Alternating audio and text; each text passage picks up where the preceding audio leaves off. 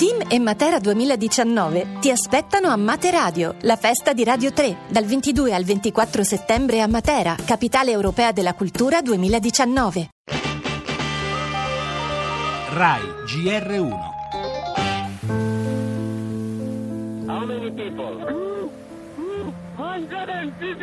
Non barcano più a Lampedusa subsahariani, ma sono tutti tunisini. E tunisini a Lampedusa anche con un numero ristretto che viene a creare ogni, ogni qualvolta problemi di ordine sta facendo terrorismo psicologico fuori tempo massimo. A Lampedusa non arriva quasi più nessuno. Non è un problema di razza, di colore, i delinquenti devono stare in galera, punto. Che la presenza dello spot a Lampedusa sia motivo di turbativa dell'ordine pubblico è una enorme fesseria che può essere dimostrata con una telefonata alla caserma dei carabinieri. Non c'è nessuna denuncia per molestie.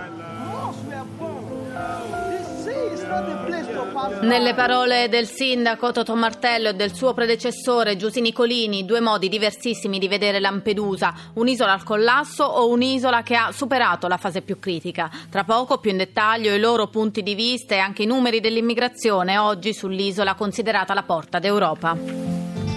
Nel nostro giornale anche l'intervento del Premier Gentiloni sul dossier Consip e sullo Ius Soli alla festa dell'unità di Imola. I malumori tra i 5 Stelle dopo l'annuncio di Di Maio, mi candido alla corsa a Palazzo Chigi e poi la stagione venatoria al via oggi tra le polemiche per il mancato rinvio chiesto dagli animalisti dopo la, le emergenze siccità e incendi e per lo sport calcio e Formula 1.